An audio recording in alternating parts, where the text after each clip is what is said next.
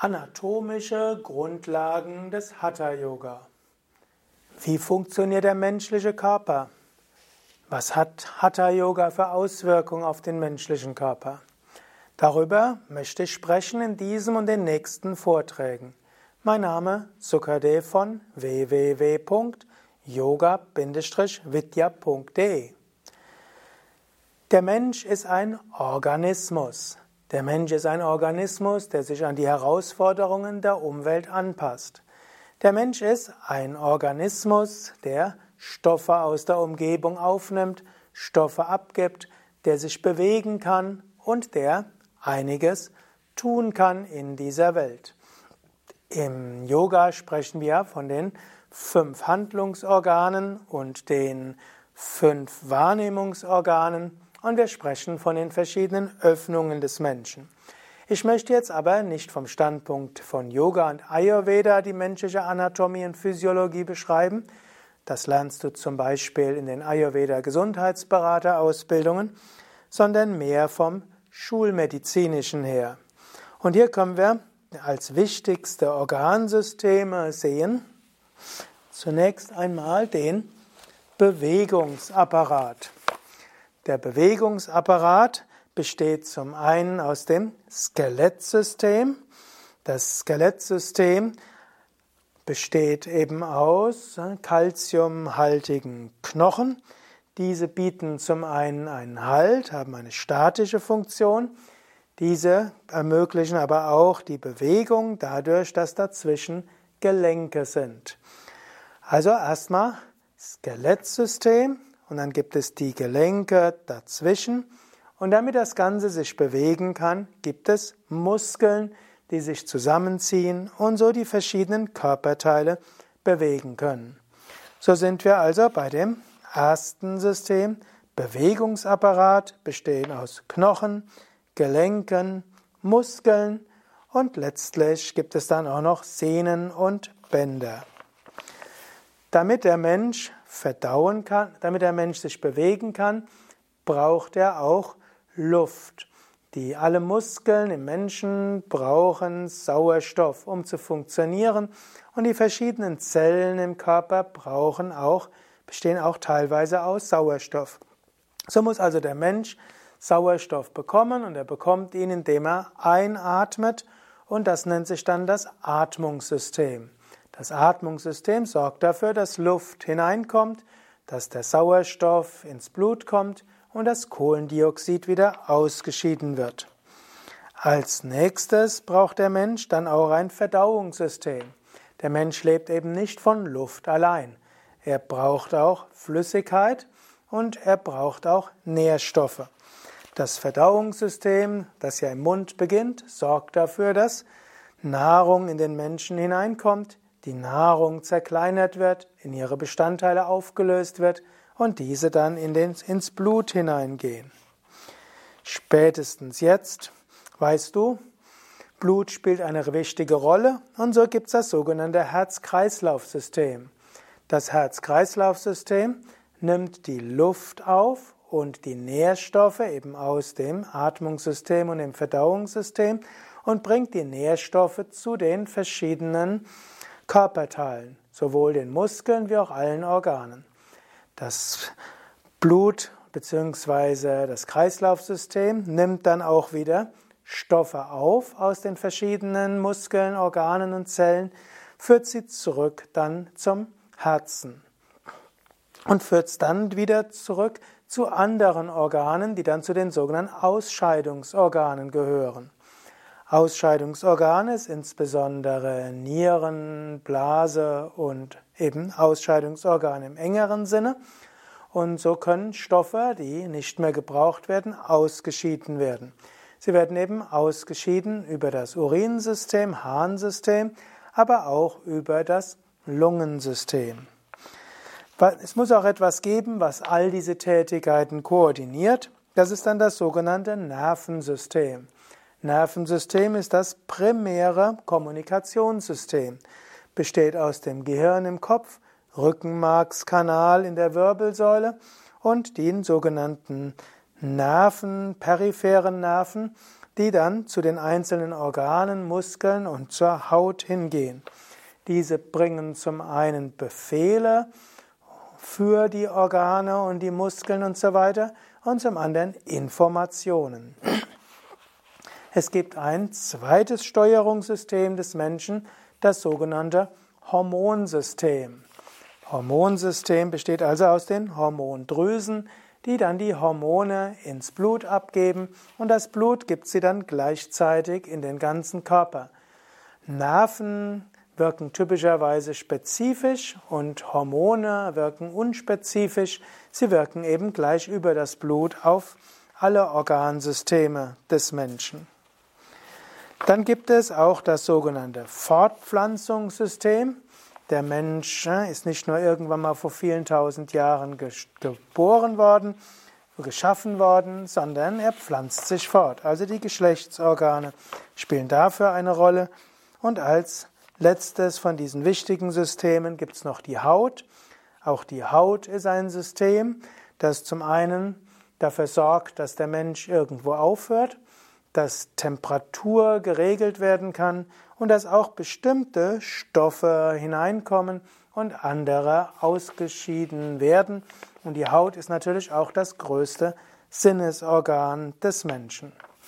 Man könnte jetzt noch viele andere Organe noch überlegen, aber die wichtigsten Organe hier sind also Bewegungsapparat, Verdauungssystem, Atmungssystem, Herz-Kreislauf-System, könnte noch sagen, Immunsystem ist auch noch wichtig, welches dafür sorgt, dass Krankheiten abgewehrt werden. Es gibt das Nervensystem, Hormonsystem, Harnwegsystem, Fortpflanzungssystem und die Haut. Im Lauf der nächsten Vorträge möchte ich insbesondere auf den Bewegungsapparat eingehen und wie Yoga darauf wirkt. Ich will eingehen auf das Verdauungssystem, Atmungssystem, Herz-Kreislauf-System. Das sind so die wichtigsten Systeme, auf die ich eingehen werde. Äh, ob ich auf die anderen eingehe, muss ich noch überlegen. Ja, und bei diesen Vorträgen wird erstmal gehen, was ist die Funktion dieses bestimmten Organsystems, woraus besteht das Organsystem, wie wirkt Yoga auf das Organsystem, was sind verbreitete Krankheiten, und was heißt das für die Übung des Yoga. Manchmal werde ich dabei auch Ernährungsratschläge geben, manchmal auch konkrete Ratschläge, wie du vielleicht deine Yoga-Praxis nochmals optimieren kannst. Soweit also zu den Organsystemen. Zweite wichtige Grundlage, anatomische Grundlage ist, woraus bestehen Organsysteme? Logischerweise aus Organen. Organe sind verbunden. Ein Organ ist letztlich ein Verbund verschiedener Gewebe. Jedes Organ hat also ein Stützgewebe aus Bindegewebe, das hält es zusammen und hat ein sogenanntes Funktionsgewebe, das eben die Funktion des Organes erfüllt. Wenn wir zum Beispiel die Leber sehen, hat natürlich Bindegewebe, was die Leber zusammenhält. Es gibt dann auch Bindegewebe, das dafür sorgt, dass die Leber an einer bestimmten Stelle im Körper bleibt. Und dann gibt es eben die verschiedenen Funktionsgewebe, die die Aufgaben der Leber erfüllen. Oder wenn wir den Magen nehmen, der, Magen hat jetzt nicht nur Bindegewebe, sondern ist ja noch dazu ein großer Muskel, denn der Magen muss sich auch zusammenziehen.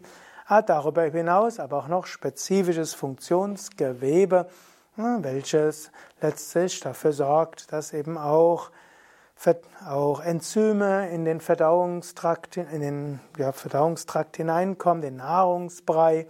Es kommen auch, kommt auch Salzsäure hinein und so weiter. Also, das ist dann ein Organ.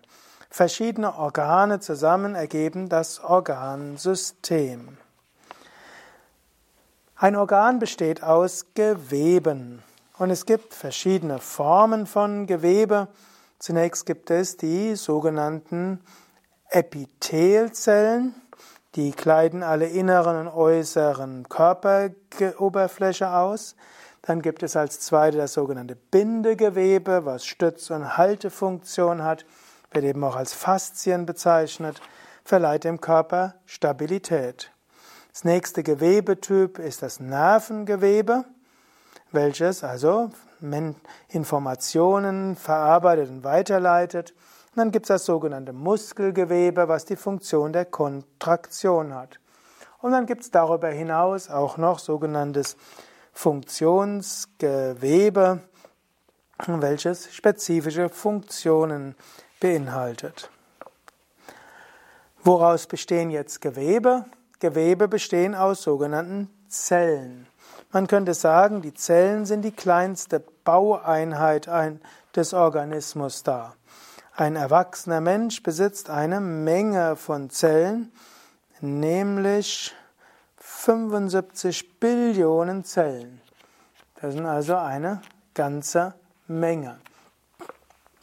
Übrigens, der Mensch hat etwa 100 mal mehr Zellen mit nichtmenschlicher DNA als Zellen mit menschlicher DNA. Man könnte noch sagen, der Mensch ist eigentlich so etwas wie eine Symbiose zwischen menschlichen Zellen und nichtmenschlichen Zellen. Welches sind die nichtmenschlichen Zellen? Insbesondere im Darm sind die ganzen Darmbakterien und auf der Haut sind die ganzen Hautbakterien.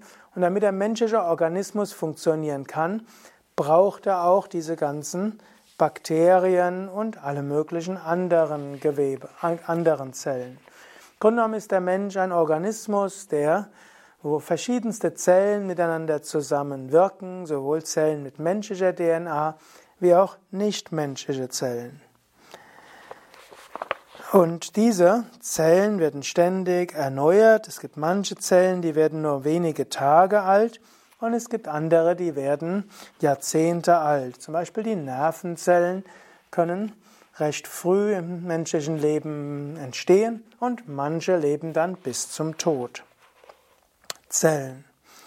Ich sagte eben, Zellen sind die kleinste Baueinheit des Organismus.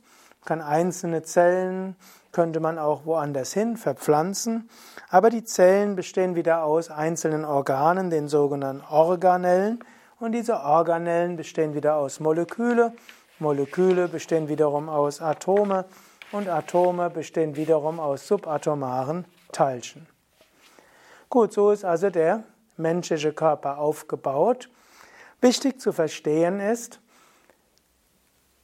der menschliche Organismus ist mehr oder weniger ein beständiges Zusammenwirken von verschiedenen Teilen. Und der Mensch steuert sich die ganze Zeit selbst. Er geht ein auf Herausforderungen aus der Umwelt, aus inneren Reizen und so weiter. Wichtiger als die einzelnen ja, Bestandteile des Menschen ist das Zusammenwirken und die Kräfte, die den Menschen zusammenhalten. Ständig nimmt der Mensch Stoffe auf und gibt Stoffe wieder ab. Und es sind letztlich bestimmte Organisationsprinzipien, dafür sorgen, dass, dass der Mensch weiter so aussieht wie bisher. Angenommen, du hättest von mir ein Video gesehen von vor einem Jahr, was du jetzt vor dir siehst, die Hautzellen sind alle anders als vor einem Jahr. Also sind nicht die gleichen Moleküle dort. Selbst die Haare sind bei mir, weil sie ja kurz sind, nicht ein Jahr alt, sondern vielleicht ein paar Monate. Deshalb, wenn du mich jetzt siehst, außer die Kleidung, die älter ist als ein Jahr, siehst du kein Molekül, das vor einem Jahr auch schon mal da war. Der menschliche Körper reorganisiert sich ständig. Was auch heißt, wenn man die Reorganisationsprinzipien des Menschen positiv gestalten könnte, wäre theoretisch jede Krankheit heilbar. Das aber nicht so einfach ist, die Organisationsprinzipien des Menschen zu beeinflussen, weiß jeder, der eine chronische Erkrankung hat. Trotzdem, der Mensch ist eben ein Organismus, der ständig auf sich selbst in Homöostase hält, der sich einstellt auf die Herausforderungen der Umwelt, und sich ständig von neuem repariert, regeneriert und entwickelt. Ich hatte ja das beim letzten Vortrag gesagt und bei den letzten Vorträgen. Yoga ist ein ausgezeichnetes Training der verschiedenen Selbststeuerungsprinzipien.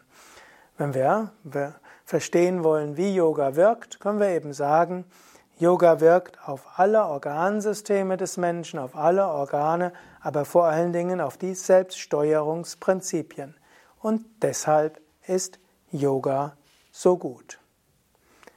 Beim nächsten Mal werde ich dann beginnen mit dem Bewegungsapparat und will sprechen insbesondere über das Skelettsystem.